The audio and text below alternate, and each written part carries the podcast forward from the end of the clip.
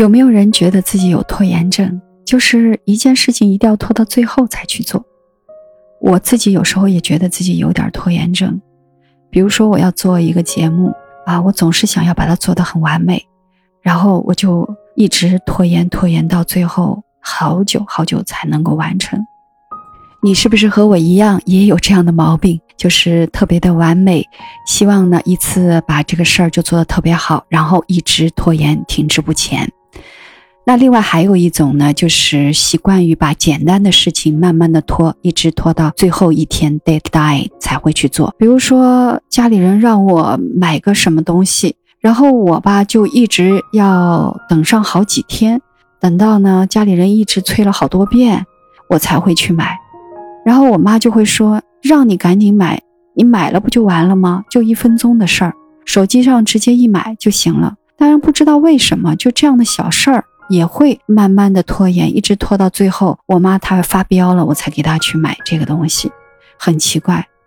所以当我学完心理学以后，我才知道，拖延症实际上有几种不同的类型。就我所犯的这种拖延症呢，叫简单拖延。就是把特别简单的事儿一直拖下去。当然，拖延症有其他好几种类型。那今天呢，就随着我一起去深入了解。而今天我们讨论的话题呢，就是怎么样去克服拖延症。我想，生活中很多人会因为拖延症陷入一种自我责备，觉得自己是一个无法管理自己人生的这样的一个人。而且我现在也看到有很多关于时间管理、改变拖延症的一些课程啊，或者文章。可是我今天想跟你聊一点不一样的东西。从心理学的角度来说，只有搞清楚了我为什么会一而再、再而三的拖延，我的内在有一个怎样的动力让我一直去拖延，我们才能够真正的去克服拖延。如果只是用一些方法论。逼着自己去改变拖延，但是呢，你的意意识并不能够很好的跟那个潜意识那个一定要拖延的深层的欲望去抗衡和斗争的话，我们很难的去真正改变拖延。也许每一个拖延的人呢，你的内心都住着一个从没有好好玩过的孩子，这个人在很多时候其实是需要有一个内心的空间，让他可以停留在里面，好好的玩，好好的放松。等到玩够了，才能够真的有动力去做那件事儿。也许听到这儿呢，你不是很明白。那我想用一个真实的故事来说明。我有一个来访者，他有比较严重的拖延症，工作上呢有一些必须要做的事儿，他能够拖半年，以至于到了最后呢，公司给他下了最后的通牒，说你再不做好这些你辛辛苦苦发展的这些客户的话。我就直接划给别的同事了，这个时候他才会去做。与此同时呢，其实，在他没有去做的这个半年时间，他也一直活在对自己的指责里。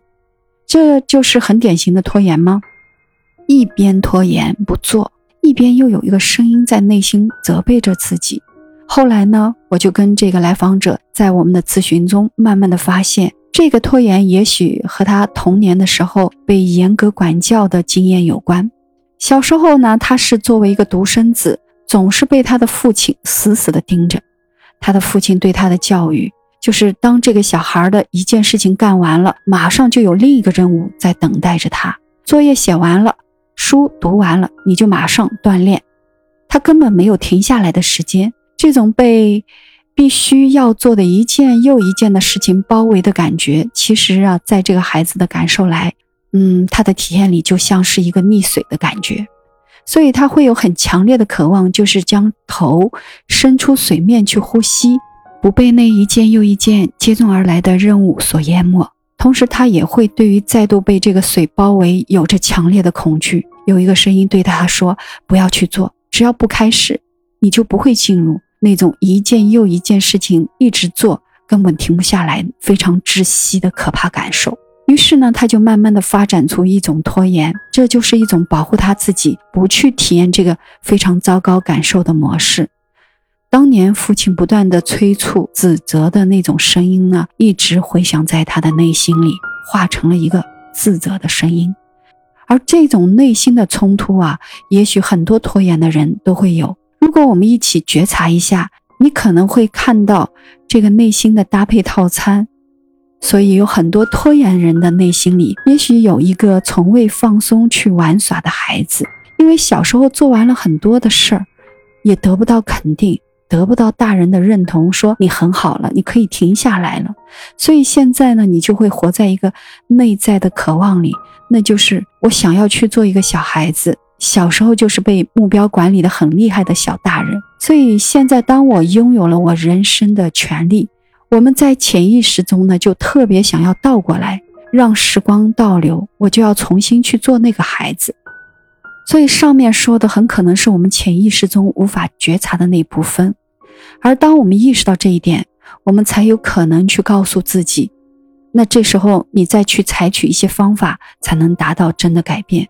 比如说，在不太忙碌的时候呢，我们可以有意识的给自己留一些时间和空间，画一个框，在这个框里，我不去工作，我也不想工作，也不想为了休息呢而自责，去活得像个孩子。好好的放松自己，然后呢，在该忙碌的时候去告诉自己，这个时间是我拿来工作的，我已经玩够了。那么我现在要像一个大人一样去工作了。我们可以尝试一下，有意识的去做这样的时间管理，充分的去觉察自己那颗想玩的心，而不是去啊去指责、压抑或者内疚。关于拖延，还有一种心理动力呢，就是。如果我们把这个事情做完了，又得不到你的肯定和奖赏的话，也许呢，得到的都是你不满意的评判，还有指责。那我为什么要去做这件事情呢？或者说，如果我把这件事情做了，很可能会招来你们的否定。那我为什么要这么快的去做出来？我应该去摸鱼，或者干脆不做。因为不做呢，就意味着我不会被评判；不做也意味着我不会因为做的不好被批评。于是，关于拖延的第二个动力就这样产生了。我身边呢也有很多这样的朋友，他迟迟的不能够去尝试展开一个新的项目，不能够做出一个新的选择。其实，觉察内心，你会发现，很可能是不能够去面对一种可能随之而来被批评、被指责这样的感受。比如说，我自己决定要开这个心理疗愈的播客之前，如果我有非常多的担心。我担心会有很多人不喜欢我这个节目，或者我担心会有人批评你说你讲的很糟糕、很空洞，对我一点用都没有的话。如果我非常在意这些评价，或者我还在没有开始之前呢，就有了一个这样既定的预期，那么我想我也一定没有动力来完成这样一件事情了。即使我答应了别人。我可能也会去将做节目的时间一而再、再而三的拖延。所以，如果我们要改变这种内心动力的拖延，那我们就要告诉自己：我可以不去在意那些评判，因为任何人做任何事情都有可能被评判，因为我们做的任何一件事情都不可能令所有人满意。那么，回到自己身上，我们也可以问问自己：我还要不要去做呢？前面我已经讲了，有两种造成拖延非常重要的内心动力和应对的方法。不过，我想两种都涉及到我们潜意识的动力，所以需要我们去做觉察。我们做到觉察也许容易，但是去改变这个动力可能是困难的。就拿第一点来说，给自己一个专门的时间去玩，要玩你就好好玩。但是其实很多人是很难做到的。我看到很多所谓的拖延症患者呢，尽管在截止日期前并没有真的按部就班的按计划去做自己应该做的事情，但是其实他们的内心里一直都在想着怎么样去做这件事儿。无论是在玩什么，他们呢也没有办法在心里真正的放下，所以呢，他们的心其实是很累的。有的人会打个比方来描述这样的情况，说呢，这就好像我们用手机在上网浏览网页，开了一个又一个网页都没有来得及仔细读呢，或者还没来及处理，但是我们可能并没有意识到它一直在耗电，甚至有时候网页你开的太多了以后呢，这个手机就会死机了。那我们的心也是这样，如果你没有去处理。但是事情一直堆在那里，当事情堆得越来越多，同样也有一个心理消耗耗能的过程。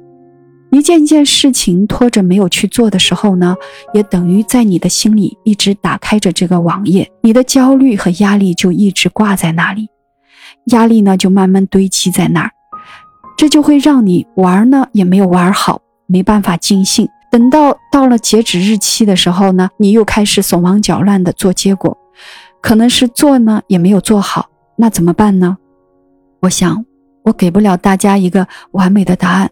但是我可以在这一次的分享里提出一个我觉得可能会有用的折中的建议，那就是不要试图马上将自己变成一个不拖延的人。也就是说，首先将重点放在对自己是一个拖延症这样的事情事实上的一个接纳上。我们要去理解，改变拖延真的很困难，真的我可能暂时做不到。我们要去感受一下内心涌现的那种无力感，然后你要减少对自己的自责。我给你个建议，那就是你不妨给自己一个截止的日期。比如说你要做一个项目，这是三个月后要交的。按过往的习惯，你可能真的会拖到最后十天才会去做。那么从现在开始，你就在你的脑海里清晰的告诉自己：我这两个月绝对不会，我也要尽量的不去想这件事儿。因为反正我都是要用最后的时间来做的，那么这两个月里，我就把它定成我的玩耍时间。然后呢，先在你的心里画一个框，将这两个月框起来，不要让你的论文来打扰这个玩耍的时间。你还可以用大红线标注在你的日历牌上，做一个更明显的标识，就是我要在哪一个最后的时间才开始做这件事儿，而我在前面的这个框起来的两个月里。啊，这个做项目的事情没有任何关系，然后你就拿框好的这个时间去尽情的玩，玩到尽兴。如果你愿意在听了今天的节目后呢，想要尝试一下这个方法，看看你的焦虑和自责有没有减弱，看看到最后你拖延的那个动力有没有减少。也许两个月过后呢，你会发现，其实你还没有玩到两个月的时候，你的内心就会有一个力量，好像你真的想要。开始去做这件事儿了，而不是被那个自责的声音逼着开始。说不定你会提前开始，但我不想啊，就这个事儿说的太多，还是留一些悬念给你吧。那我想这样的方法有一个很明显的好处，就等于是将你不断的从存折里取钱的痛苦呢，变成了往存折里存钱的快乐。本来呢，你觉得自己是一个拖延的人。你充满了焦虑和自责，全是一些负面的情绪在积压在内心。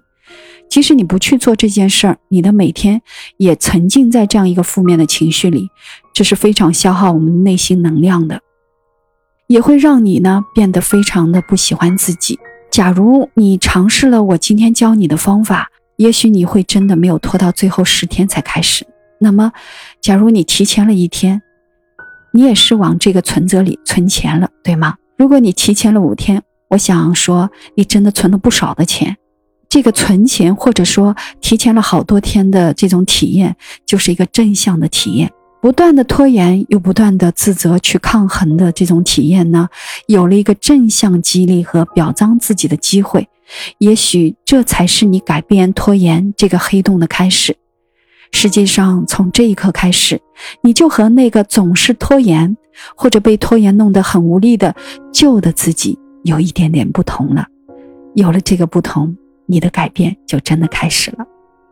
在最后，若兰想说，若兰做的这些心理疗愈啊节目，它不是方法论，而是希望你能够在这个过程里拥有一种内心的潜意识的体验，而不仅仅是方法。